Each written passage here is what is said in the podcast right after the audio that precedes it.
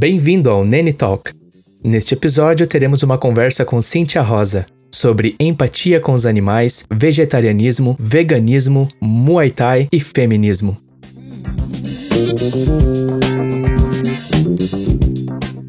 Obrigado pelo seu feedback, por compartilhar e assinar o podcast no seu agregador. Estamos no Spotify, Apple Podcast, Stitcher, Deezer, Pocket Casts e Google Podcast. Basta pesquisar por Nene Talk e sentar o dedo no play e tamo together.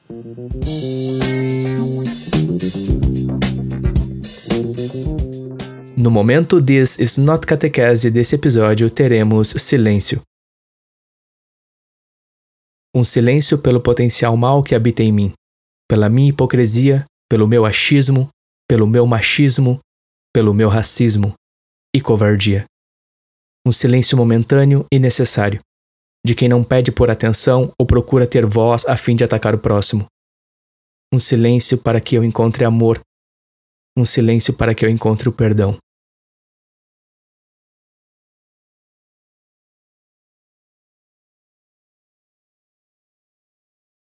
Fique agora com o nosso décimo episódio nos conte um pouco sobre esses teus quase 11 anos sem comer carne. Quando que começou e qual, quais foram os teus, digamos assim, motivos? Quais foram os teus pensamentos na época que tu iniciou? Eu sempre tive esse problema com qualquer tipo de exploração ou maus tratos. E agora em agosto vai fazer 11 anos que eu não como carne, mas teve muitas outras coisas que eu já não, não conseguia fazer. Uh, eu venho de uma família cachorreira, a minha mãe me ensinou muito sobre cuidado e respeito a qualquer tipo de vida. E desde a infância já eu nunca gostei daquelas. da cultura gaúcha que tem aquelas provas que eu nem me lembro o nome, agora tava tentando lembrar. Por exemplo, de pegar o boizinho lá. É, alguma coisa o, de laço. O tiro de laço. O tiro de laço. pode ser. Né? Isso aí. Meu pai sempre gostou, sempre não, ele não é tão presente assim, mas ele gostava de ver essas coisas, de ir na Expo Inter e tal. Eu nunca me senti bem e é daquelas coisas que, né, por. Se eu tenho quase 27, por, por 15 anos eu comi carne e tive essa. Tive, infelizmente, né, que eu, eu, não, eu não fico feliz com isso, mas eu sei que foi uma escolha que eu fiz e antes eu não tinha consciência para isso. Então, eram coisas que eu já não conseguia fazer, que era olhar isso e achar legal, provas de qualquer tipo de exploração animal, andar a cavalo, é, todo, Todas essas uhum. coisas já me incomodavam, estavam em mim, já é algo que já fazia parte de mim, e eu só fui me descobrindo aos poucos, né? Então, chegou um determinado momento que eu, eu percebia que eu não gostava de comer. Eu gostava, aliás, do sabor da carne, não posso mentir, sempre gostei. Uh, não foi por isso que eu deixei de comer carne, não foi por não gostar do sabor, foi, foi por consciência e por vontade, foi uma escolha que eu fiz. Mas chegou um determinado momento que eu percebi que não é, não, eu não conseguiria comer sem culpa porque eu sabia de onde vinha, eu sabia que eu não era, não estava à vontade com aquilo, mas meu pai é uma pessoa, hoje ele é uma pessoa diferente, mas ele por muitos anos foi uma pessoa muito quadrada.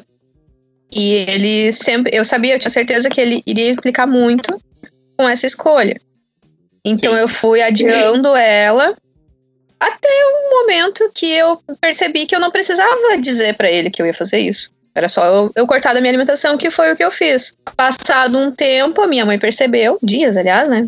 Minha mãe é muito mais observadora, então ela já percebeu, me incentivou, achou legal. A gente foi adequando a alimentação da forma que deu. E depois de um bom tempo, quase um mês, meu pai percebeu e aí foi peleia, né? Ele quis me forçar a comer, enfim. Hoje ele respeita, ele me incentiva, ele acha legal. Mas o início foi difícil nesse sentido a adaptação da comida, assim, da alimentação foi no início foi um pouco conturbada porque eu não conseguia entender o sabor da soja e eu sempre tive muitas manias de não gostar de comer algumas coisas. Então, esse processo de eu entender a alimentação, eu entender as necessidades do meu corpo, eu entender o funcionamento dele, tudo que eu precisaria ingerir, levou um certo tempo. E no início, eu simplesmente tirei a carne e comi o resto. Então eu comia muita massa, muito, sei lá, muito feijão. E aí eu fui aprendendo a, a suprir a necessidade com outras coisas um pouco tardiamente. Praticamente o primeiro ano eu comi só carboidrato, engordei um pouquinho. E depois eu fui aprendendo, então, o que, que eu precisava realmente me importar. as necessidades de nutrição do meu corpo, quais os, os, alimentos que eu não poderia deixar de comer, alimentos que eu não gostava e que eu tive que aprender a gostar e hoje são essenciais na minha vida. O próprio feijão era uma coisa que eu não comia muito e, e hoje eu não consigo fazer uma alimentação uhum. sem. Nenhuma refeição eu posso fazer sem feijão. Coisas que a gente vai amadurecendo. Eu ainda era muito jovem, eu tava na transição da adolescência ali. Então, teve muita coisa ao mesmo tempo que foi me ajudando a amadurecer e desenvolver a ideia para futuramente, né? Fazem três anos, então, que eu adotei o veganismo. Que também não tem só a ver com alimentação, o veganismo é algo muito mais abrangente, né? Ele envolve a tua forma de viver, e também tem a ver com essa questão que lá na minha infância eu já identificava esses pontos, né? Agora eu consigo ver, lá, lá atrás já fazia parte de mim. É uma constante, assim, a gente vai todo dia identificando coisas que tu não, talvez não tivesse essa percepção e hoje tu tem. E, enfim, é um monte de coisa, não, não se aplica só à dieta. Eu sei que a gente vai falar bastante de alimentação, mas não é só isso. Mas, né, é o carro-chefe, digamos assim, é o respeito e o cuidado com qualquer tipo de vida. Thank you.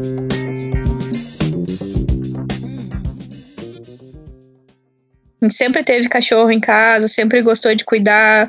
Sempre me foi muito cruel ter que ver cães na rua, ou cães maltratados, ou cães que vivem presos.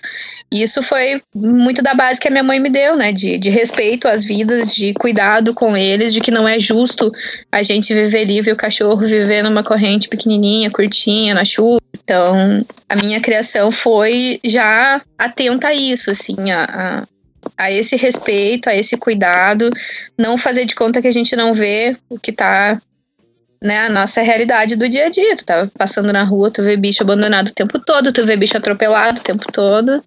E isso sempre foi, assim, um, um fator que me trouxe muita consciência e, ao mesmo tempo, me, me deu motivação para a vida que a gente vive hoje, né? Que era o meu, o meu sonho, era o que eu tô vivendo hoje. É uma, uma vida onde a nossa, a nossa rotina é para cuidar de bicho. Entendi. E em relação à cultura gaúcha, você mencionou de rodeios, tiro de laço. Quando a gente fala tiro de laço, talvez o pessoal tenha tá uma outra parte do Brasil. É muito parecido com as vaquejadas lá do Nordeste, é onde Isso. o animal ele é exposto em um campo, digamos, né? Ele passa praticamente o dia inteiro correndo. Não só um animal, mas é uma, é uma manada, tipo assim, uns 20, 30 bois ali. E eles ficam o dia uhum. inteiro correndo, né? Eles são organizados para, para ficar correndo, enquanto vem o, o peão, no caso, o participante ali do concurso, a cavalo, a fim de laçar, né? E você mencionou uhum. sobre soja. Você substituiu, então, a carne pela soja? me, me conta um pouco sobre isso. Uh, é. Então, no início eu não, eu não consegui me adaptar, porque a proteína isolada, a proteína isolada não, a texturizada, desculpa, uhum. ela é aquela que, que se assemelha bastante na aparência com carne, tá? E é, para tu conseguir dar sabor é bem difícil, assim, é, tu tem que entender todo o funcionamento do negócio, não é simplesmente tu cozinhar ela como se fosse uma carne normal. Ela é um pouco esquisita, tu tem que ter alguns processos que tu precisa passar, depois que aprende é facílimo, mas até a gente conseguir. Então tu pensa, eu com 15 anos, isso, né, 10, 11 anos atrás, a minha mãe, eu já cozinhava, aprendi a cozinhar todo tipo de carne, enfim, mas depois aprender a cozinhar coisas diferentes foi difícil. A minha mãe também tentou me ajudar, mas a gente não entendia muito da soja, não tinha internet tão facilmente que nem hoje. Então a gente tentou dar gosto naquela coisa, não gostei, não teve jeito. A mãe comprou um quilo pra gente testar, eu comi acho que dois dias e foi fora. Depois de um tempo, hoje a, a soja é quase o carro-chefe da minha alimentação. Eu como muito, né? Foi, foi um tempo para conseguir entender e me adaptar. Mas uh, foi bem difícil o início, eu não comi, não, tá? Isso foi. Então, é, o início. De uns tempos início... pra cá que eu consegui. Uhum. O início seria a tua adolescência lá, você com 15 anos, como você mencionou, né? Praticamente Isso. 11 anos atrás. Inédita, assim, na caminhada, porque 11 anos atrás eu morava em Campo Bom, e, e, assim, não é aquela coisa do hype de ser cool, né? Tipo, hoje em dia, muitas pessoas, não aqui é, querendo é, é, julgar a atitude das pessoas, mas eu vejo que é também um movimento cool, assim, na questão da, da moda, né? De, não só a moda, mas a questão Sim, de, bah, eu sou vegano, bah, meu, pode crer, sou diferente, penso diferente, tenho uma disciplina diferente. Enfim, aquela nossa questão natural humana de nos diferenciar e afins. Mas eu vejo uma coisa na tua atitude que eu não conhecia e estou aqui sendo é, de uma maneira muito positiva, sendo surpreendido, que foi muito a questão da tua pessoal convicção, influenciado, obviamente, como você já mencionou, e a gente falou aqui com a tua mãe, o apoio da tua mãe nisso, né? Você é uma adolescente, um uhum. momento da vida onde a gente está é, desenvolvendo muitas coisas, relações hormonais e afins, e aí você mencionou que no início a dificuldade era encontrar o gosto, não tanto a aparência, mas o gosto, é isso? Isso. E acabou que eu, eu nessa parte da soja, enfim, eu, eu tirei ela, descartei, não queria, peguei ranço, né, a palavra do momento, e não quis desistir dela. Uma coisa que eu acabei de me lembrar agora quando tu voltou, né, uma década e pouco atrás, uh, logo que eu parei, uh, todo mundo passa por esse processo de tu ter as vontades, né? Porque, né, a gente vem de uma cultura de churrasco todo final de semana. Uhum. E o uhum. cheiro tava me incomodando uhum. já. Como eu não, eu não, eu não conseguia sentir nojo necessariamente de carne, né? Porque eu decidi parar, porque eu sabia que era errado na minha cabeça. Mas uh, comecei a sentir muita vontade. E saindo do bairro um dia, eu morava num bairro de periferia, pode-se dizer. E saindo do bairro, acho que eu tava indo não sei, pro centro, provavelmente, eu vi uma, uma vaca sendo aberta, assim, sendo carneada, sabe? Separando os pedaços e tal, ela tava pendurada num espaço de campo, eu acho que ali deveria ser algum jogo da várzea que tava acontecendo, o pessoal tava carneando o bicho, enfim. Ali foi o fator, assim, preponderante. Tipo, se tinha alguma dúvida, alguma coisa que estava balançando em mim, eu vi o bicho aberto, deu.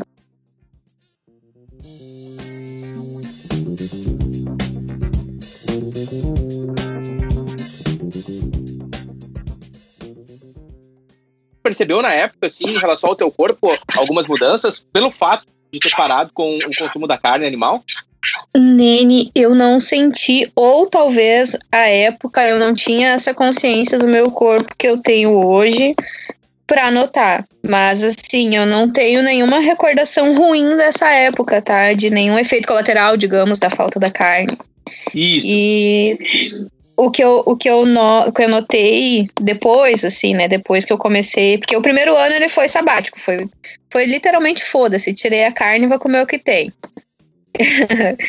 e depois, quando eu comecei a pensar realmente na minha saúde, eu, eu sempre tive uma saúde meio ruim.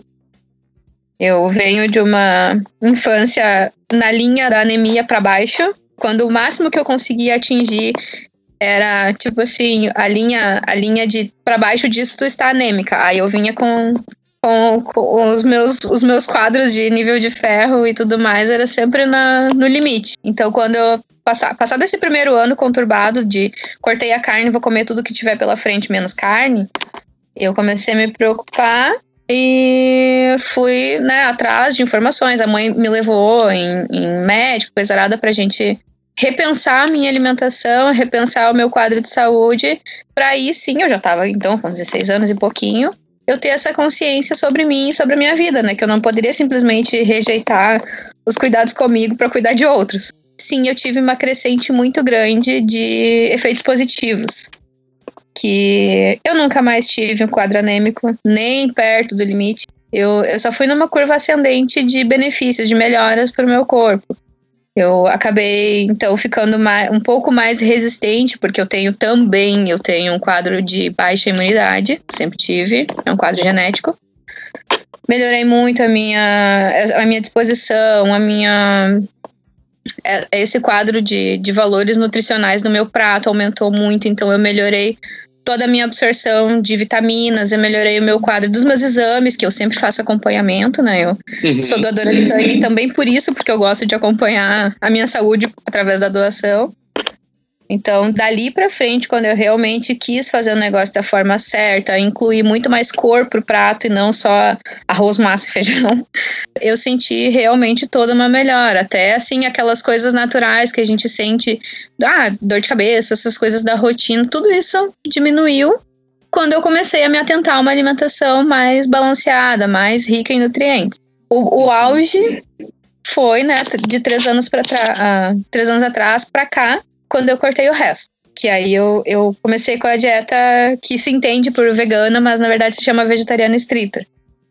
Ok, vegetariana estrita. Ok. Isso. Conte-nos mais, por favor.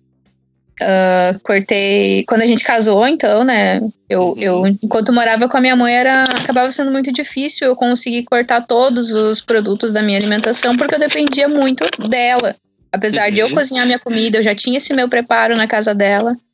Uh, os ovos eu consegui cortar enquanto eu morava ainda lá com ela, mas os laticínios era realmente muito difícil, porque toda receita, toda composição de massa vai, leite ou enfim, né?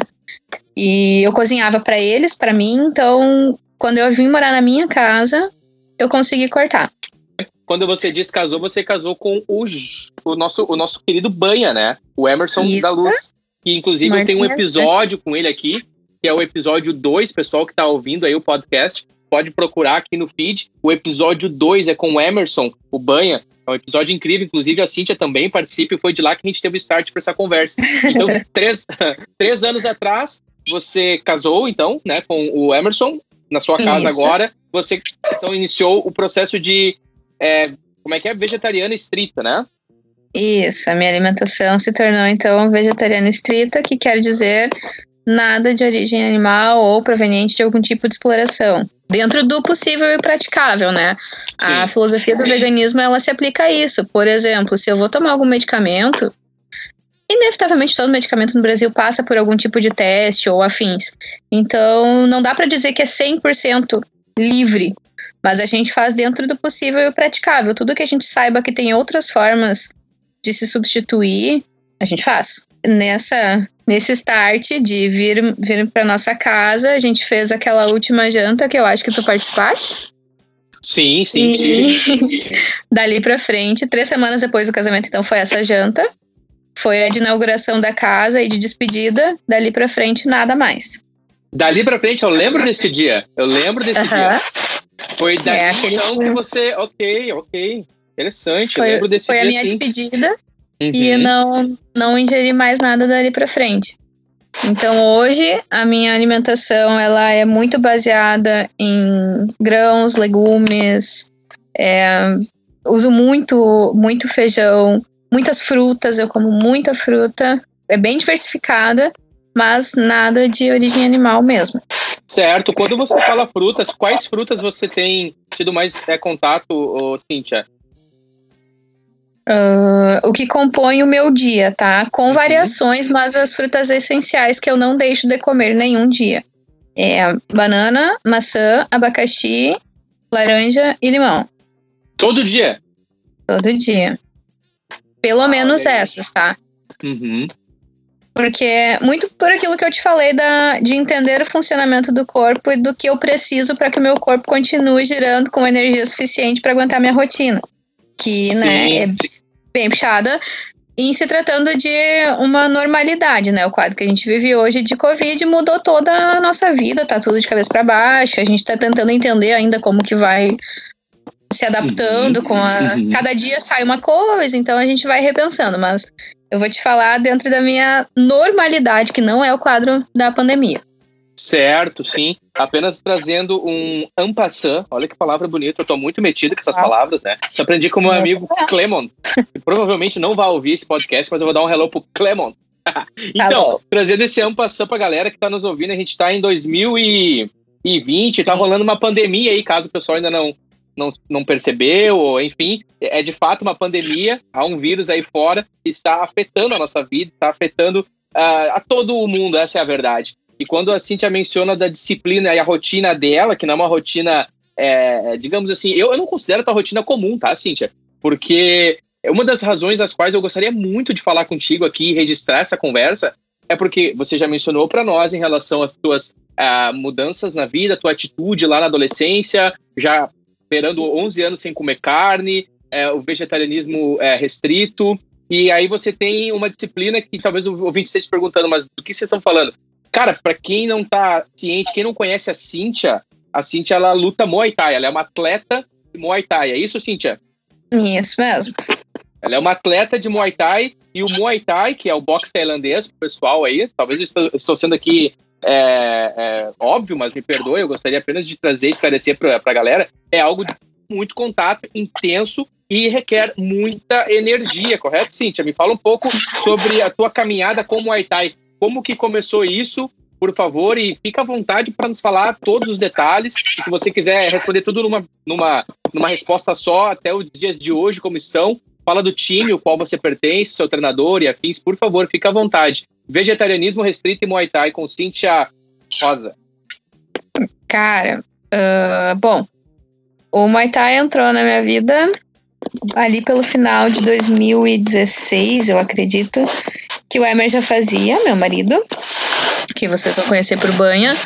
Uh, ele iniciou com um grande parceiro nosso, um grande amigo de, da caminhada do, do HC aqui na, na cidade. Uh, o Max, ele tava com uma turma, o Emer começou, eu achei legal, mas naquela época, ainda com a maturidade que eu tinha, eu achava qualquer esporte de, de contato, luta, enfim, eu achava coisa de boçal. Pode crer.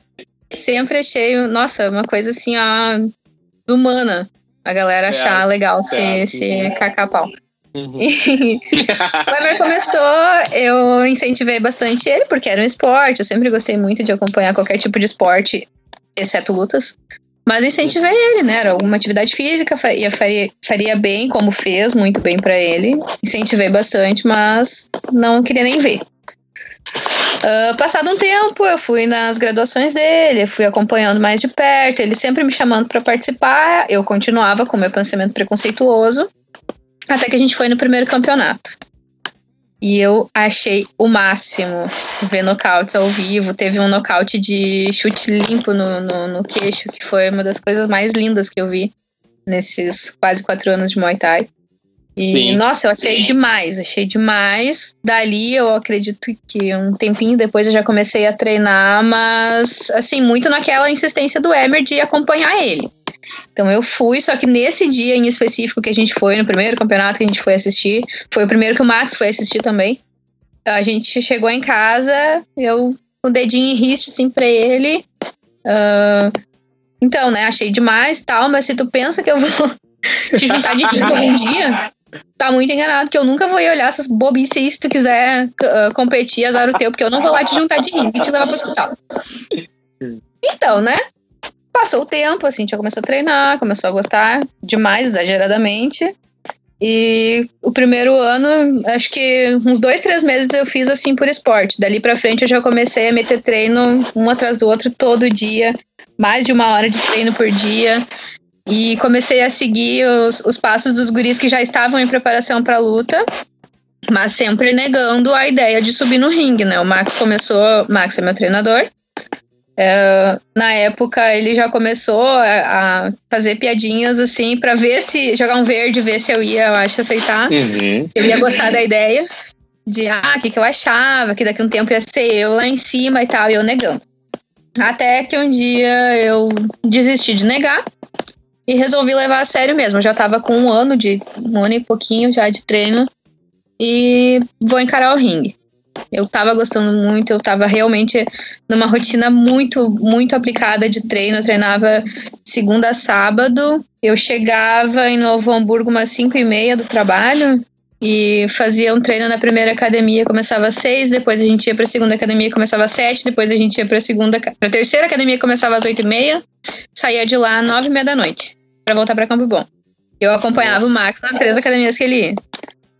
E assim foi, né? Minha primeira primeiro ano de preparação foi nessa rotina já junto com os guris que já já estavam competindo. Já fiquei louca, apaixonada, meu Deus, virou, né? A minha vida virou Muay Thai. A minha dedicação toda foi ali. No primeiro mês de Muay Thai, que eu comecei a treinar todo dia, eu sequei 7 quilos que eu nem sabia que eu tinha a mais. Que eu tava 7 pesando. 7 quilos, tu secou?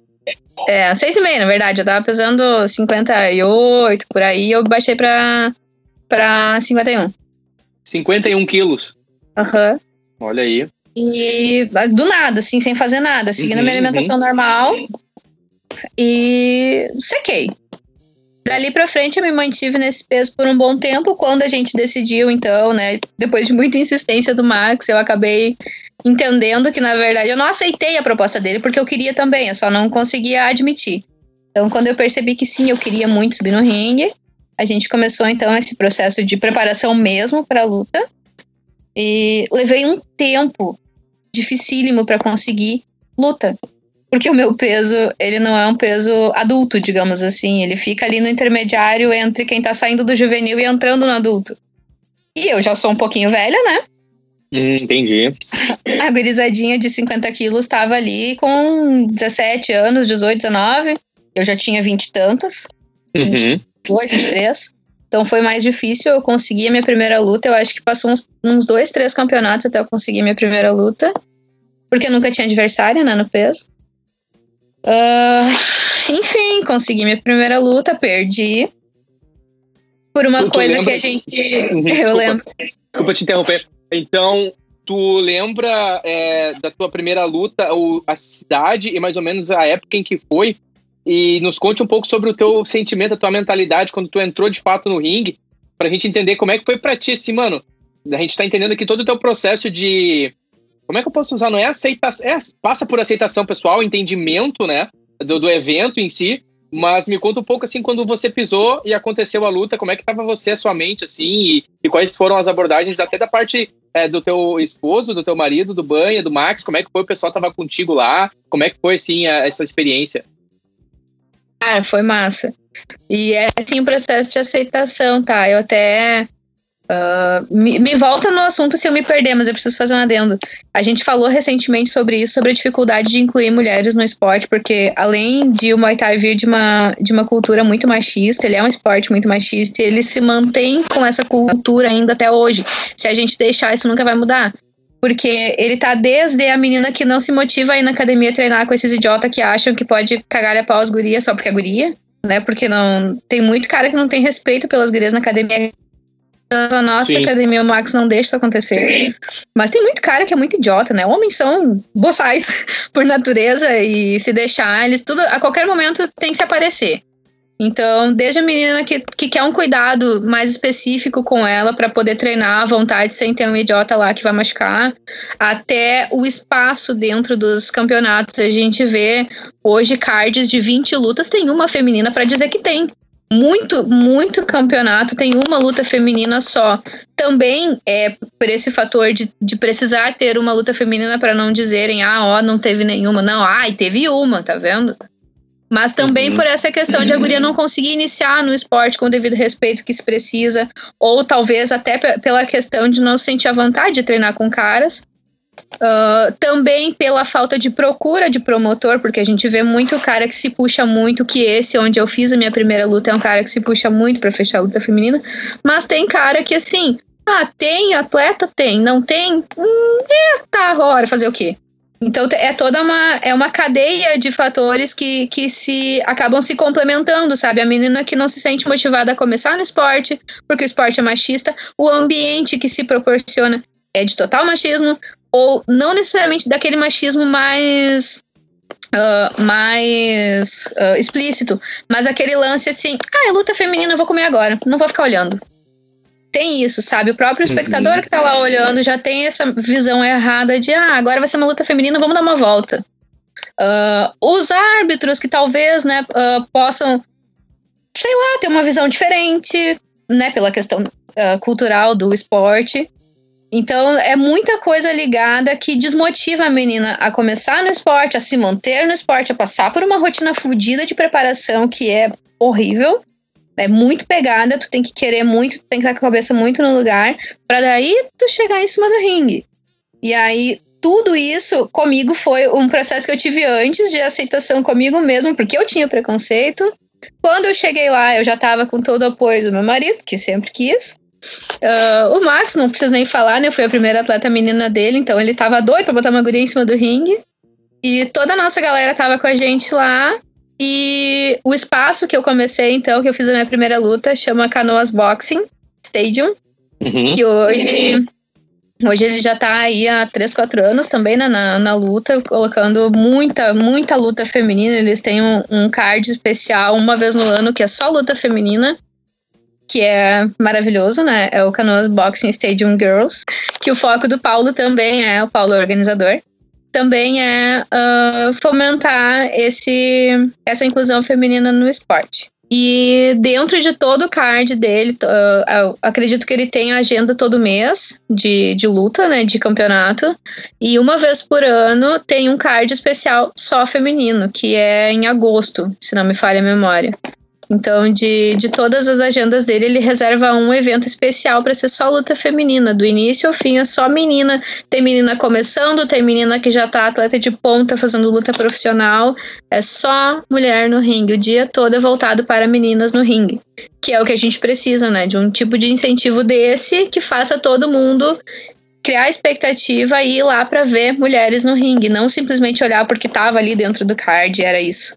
Certo, eu te peço agora uma oportunidade apenas para expressar um pouco dos meus sentimentos ao te ouvir falar, porque eu convivi com a Set Team. Set Team é o nome do time que você treina, correto? Que você faz parte, isso, é isso, né, Cíntia? Exatamente. Tem por liderança o Max Beck, que é um cara fantástico. E ouvindo falar, tu trazendo todos esses valores, todas as suas experiências, cara, é muito massa, mano. Porque tu vê que tudo se encaixa nesse quebra-cabeça e é tudo tão honesto, tudo tão verdadeiro, porque eu lembro do Max com a banda Sistemas de Mentiras, peço aqui a licença para trazer também esse assunto, que eu acho que vai de encontro no quesito atitude e sentimento, com a Sistemas de Mentiras, o Max com a banda. Depois eu me lembro que o Max iniciou como Muay Thai, eu lembro que as pessoas comentavam, Max tá, tá tendo é, treinamento, tá dando treinamento de Muay Thai lá na casa dele, é, criou lá o ginásio dele. Eu também tive um período lá com ele, treinei com vocês, treinei contigo. E uma das coisas que me chamava muita atenção em você, mas aqui falando pelas meninas em geral, é que a, a, luta feminina, na minha opinião, na minha opinião, tá, pessoal? Isso sou eu nele, minha visão é bem pequena, tá? Eu não, não sou profissional, não sou expert, mas na minha opinião, o que eu consegui pegar dos treinos, que eu treinava contigo também e com os meninos lá, era muito, na minha opinião, muito mais técnico.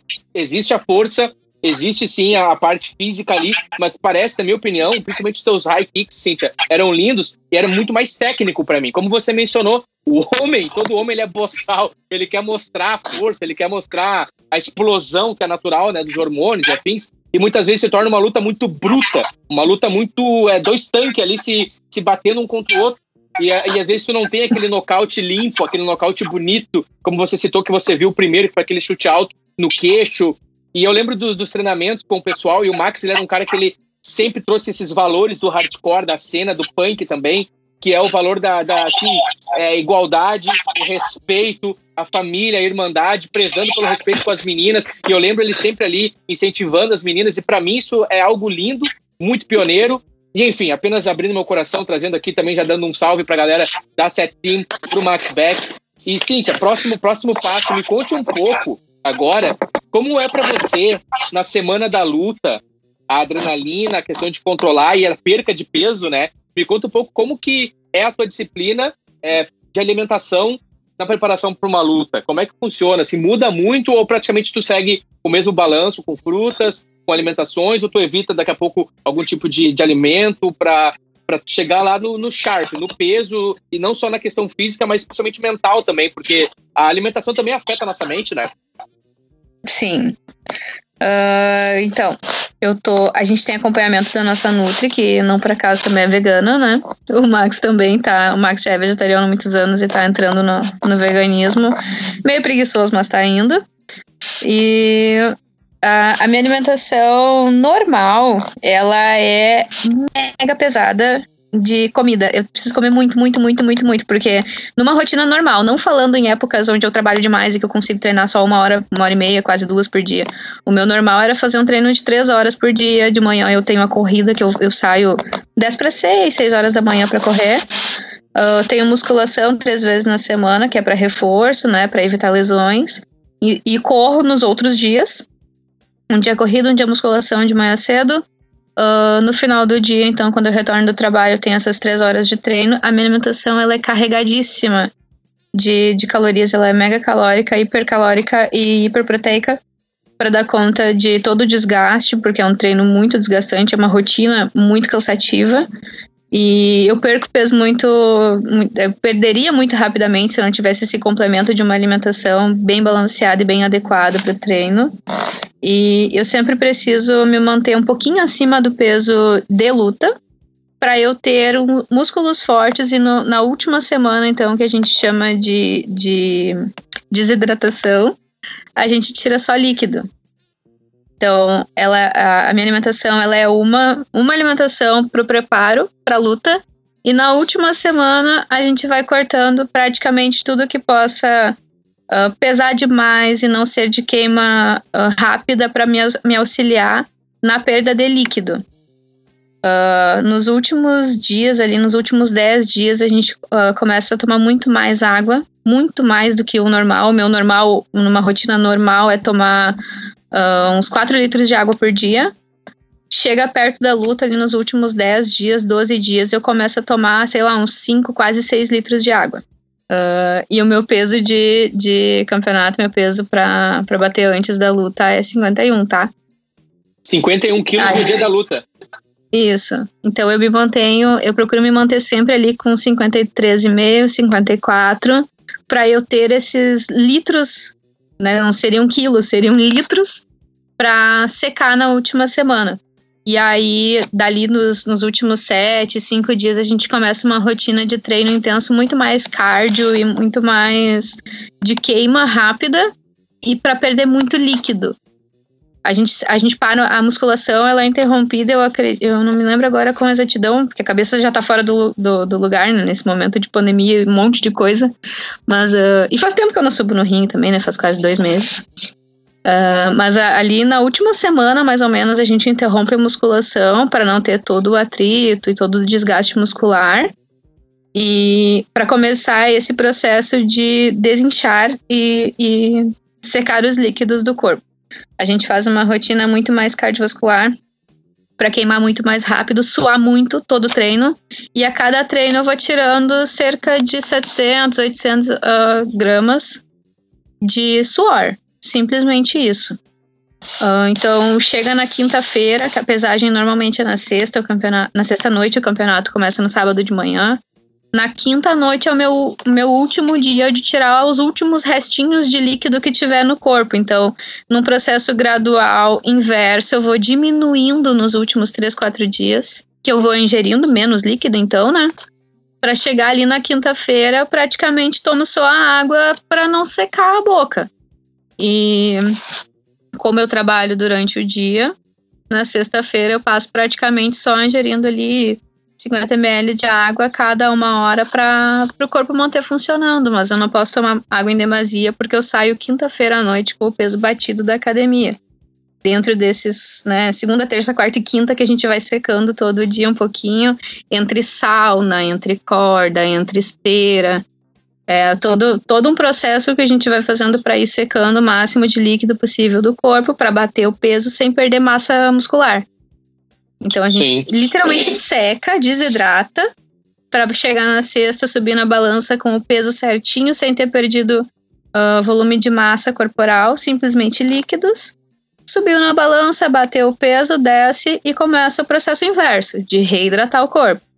Então, o, o praticamente o, o, número de quilos que a gente perdeu na desidratação é o dobro em líquido que a gente vai ingerir passada a pesagem.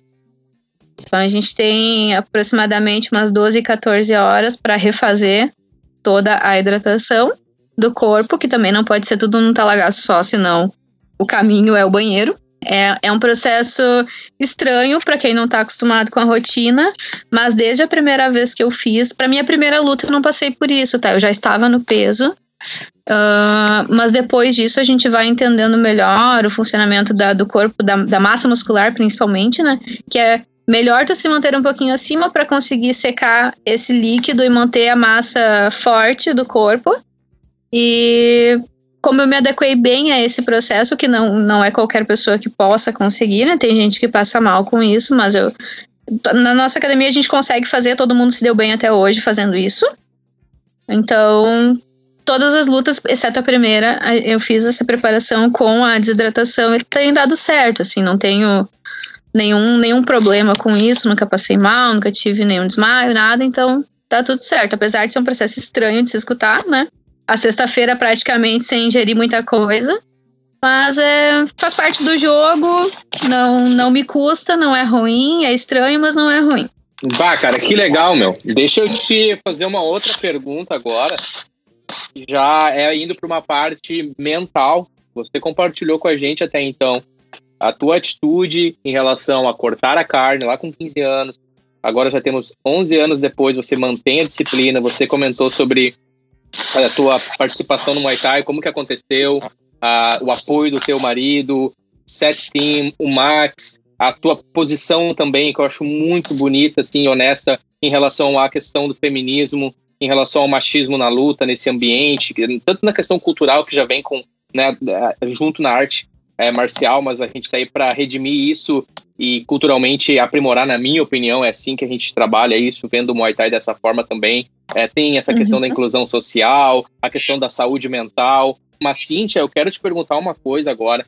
Na minha cabeça, eu quero, eu quero que me ajude a entender, né? Você abordou ali o teu sentimento de, cara, para mim era inadmissível eu ver o animal sofrendo, eu, era inadmissível ver aquela situação onde o animal era exposto e, enfim, a parte da, do tratamento da carne, a gente acaba querendo não, a gente mata o animal, essa é a verdade. Enfim, não uhum. quero que o uhum. ouvinte aqui, não quero que o ouvinte que não tem a mesma disciplina alimentar se sinta mal ou ofendido. De maneira alguma aqui a gente está julgando disciplinas, a gente está compartilhando a história da Cíntia as posições, os pensamentos da Cíntia. De certa forma, isso pode somar na caminhada de quem está ouvindo, mas de maneira alguma a gente está aqui impondo algo ou dizendo que este é o certo ou este é o errado. A gente está compartilhando ideias e expondo, e não impondo, certo, ouvinte? Mas, Cíntia, me conta como que acontece para ti. Talvez os ouvintes também estejam se perguntando. Mas, bah, a guria tinha uma, um sentimento pelos cachorros, tinha um sentimento pelos animais e vai lá no, no, nos eventos e desce o cotovelo na cara das outras e rasga e não sei o que. Me ajuda a entender, Cíntia, como que foi para ti administrar isso e como que você vê essa questão ciente que alguém possa te perguntar, tá, mas, mas meu, tu cuida dos cachorros e tal, e aí tu sobe lá em cima para sair no soco com as minas, como é que é? Claro, sair no soco é muito chulo, porque não é uma briga de rua, existem regras, existe uma disciplina, e a primeira coisa que se, que se aprende é o respeito, né? E, e, você ter o caráter, você ter é, a lealdade ao teu oponente. Tu não tá lá pisando na cabeça de ninguém, tu não tá lá chutando alguém no chão. Existe uma disciplina. Me fala um pouco sobre o teu sentimento em relação a isso. Linkando a parte do veganismo, então, né, com, com, com o esporte, já de cara, uh, que eu preciso dizer, é, o veganismo, o vegetarianismo, enfim, ele aborda muito o sofrimento, a exploração animal como uma vida que não teve a opção, né? O bicho ele não escolheu nascer para ser nutrido excepcionalmente para comida e uh, unicamente para comida, desculpa. E ele não escolheu viver essa vida dentro de um, de um cubículo ali sendo alimentado horrores para daqui seis meses ele virar um alimento ou para ele ficar 14 anos colocando ovos, enfim. Uh, é uma opção. Quem está em cima do ringue é a opção. A pessoa se preparou, a pessoa se dedicou e ela quis fazer o que ela está fazendo. Ninguém ali está obrigado. Ou não deveria, pelo menos, né? Eu imagino que ninguém vá obrigado ou que isso não deveria acontecer. O animal ele não teve escolha. Partindo desse princípio de que o animal ele foi explorado, foi contra a vontade dele, foi contra a sua vida. Dois pesos totalmente diferentes, não tem como a gente equivaler.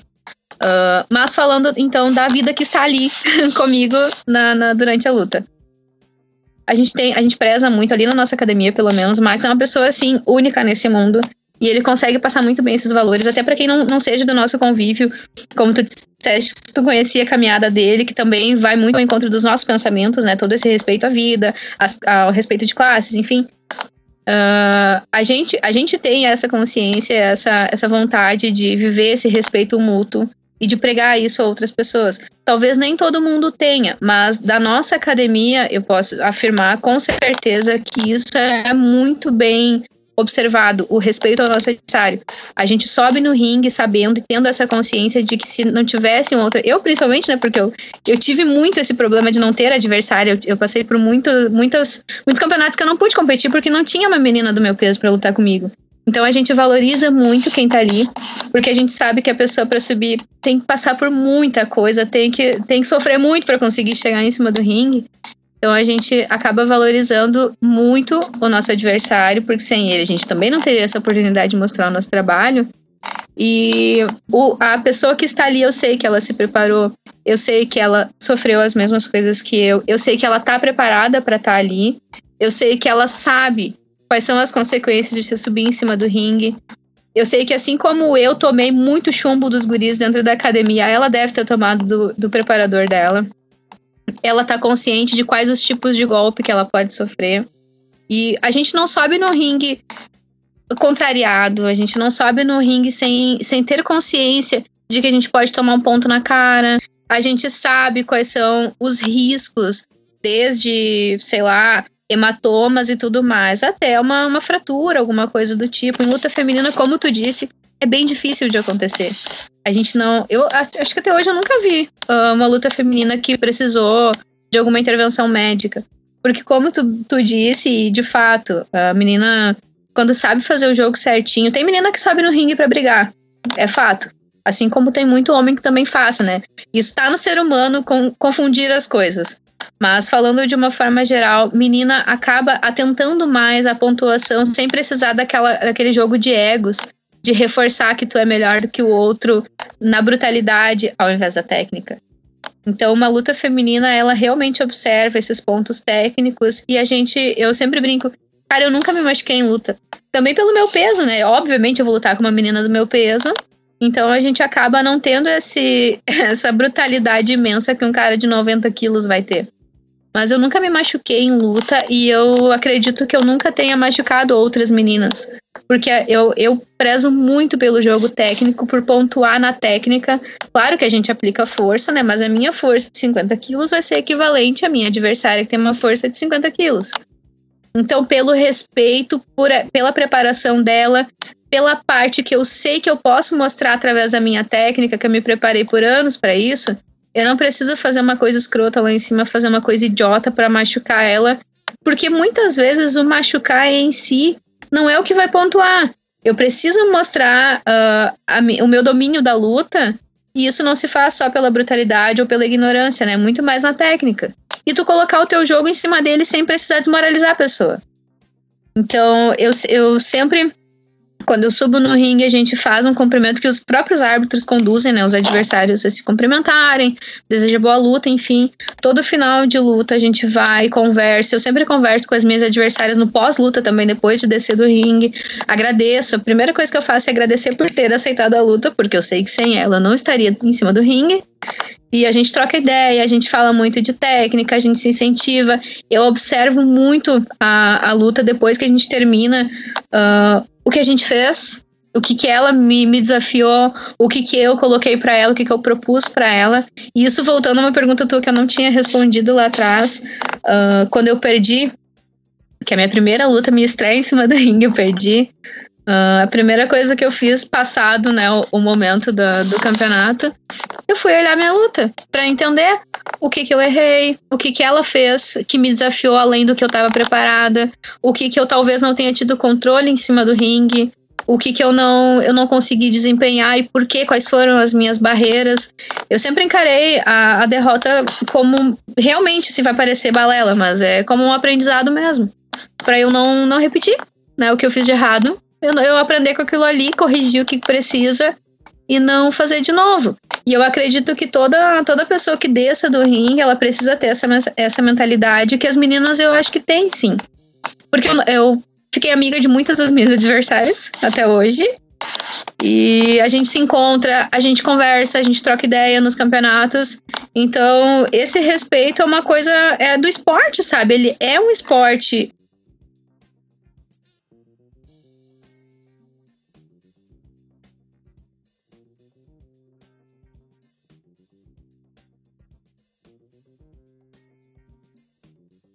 Cara, demais, meu. Essas coisas que tu falou agora por último ali, a tua observação, teu mindset, tua mentalidade, meu. Ah, é muito bonito, cara. É muito foda, meu. E eu tava escutando esses dias uma conversa sobre essa questão. É, daí era na parte de videogames, dos e-sports. É uma viagem minha aqui só, mas da inclusão também. Não é inclusão, mano, porque isso é muito escroto quando a gente fala inclusão feminina. Como é ser uma menina no, no, no Muay Thai? Cara, não tem nada demais. É, tem que ser igual, não tem nada de ai, blá blá blá. O foda é como tu disse. Deveria, a gente, é tão, a gente é tão boçal, né, mano? Tão boçal o ser humano, principalmente o homem. E é uma questão histórica, a gente tem que aceitar isso. Tipo, a gente pode mudar as coisas, e é isso que essa conversa também provoca, né, esse sentimento. Mas para quem tá pensando em aderir a uma disciplina diferente em relação a consumo de animal e pensando em entrar num esporte de combate, praticar através da academia e até mesmo tornar, se tornar um atleta, Quais são suas palavras, assim, para a gente encaminhar o fechamento da conversa, por favor?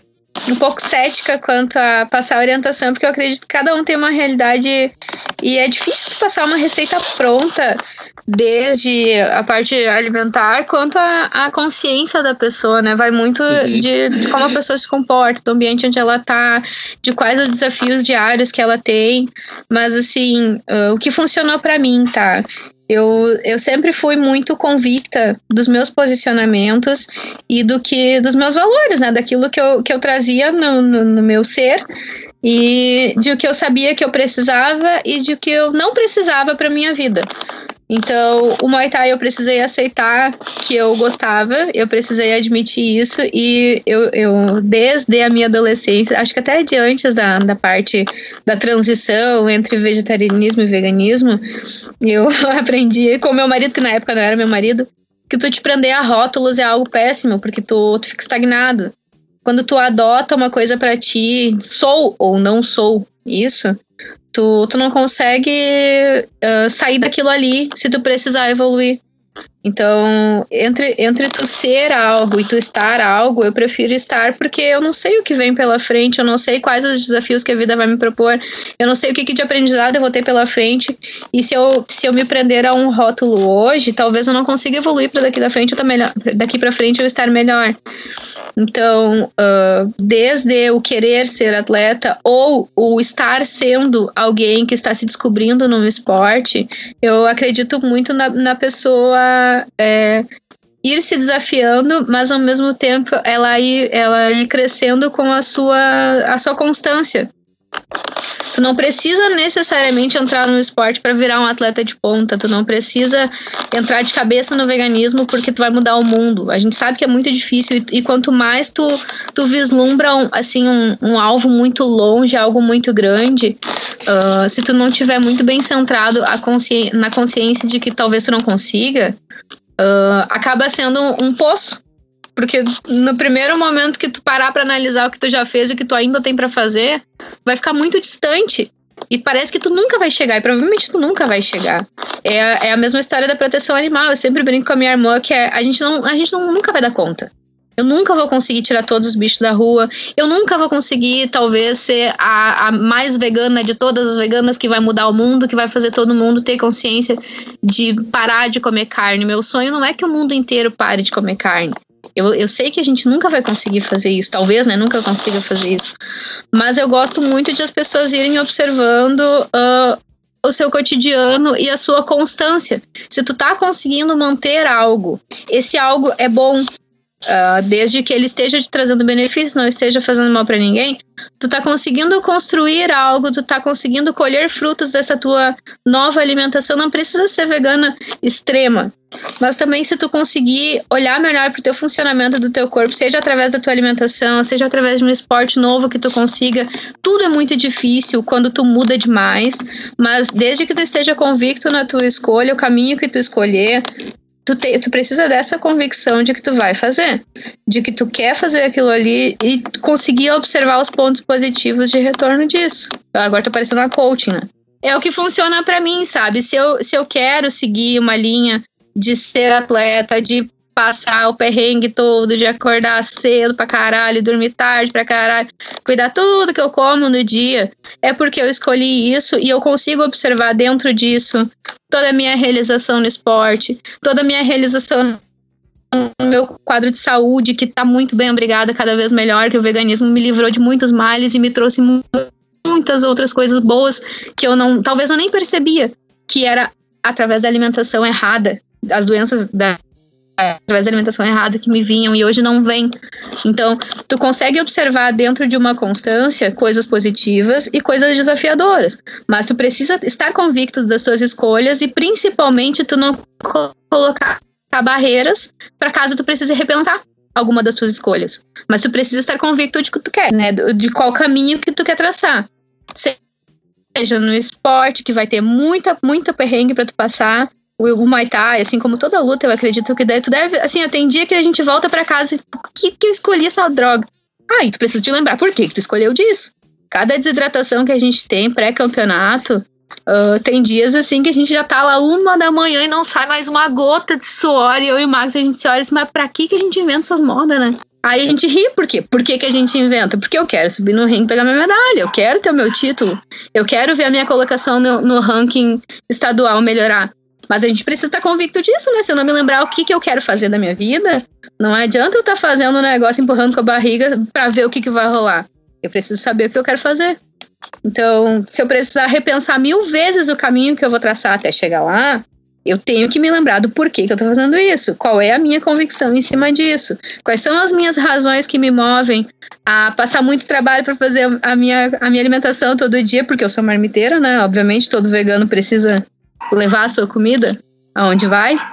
A receita pronta, digamos assim, de dar de alguma coisa dar certo, é tu saber o porquê que tu quer fazer aquilo ali, tu estar convicto da escolha que tu fez, do porquê tu fez essa escolha, de por que tu quer isso, porque aí os desafios, a parte ruim, ela não vai te derrubar e tu vai conseguir observar bem os pontos positivos de retorno dessas tuas escolhas.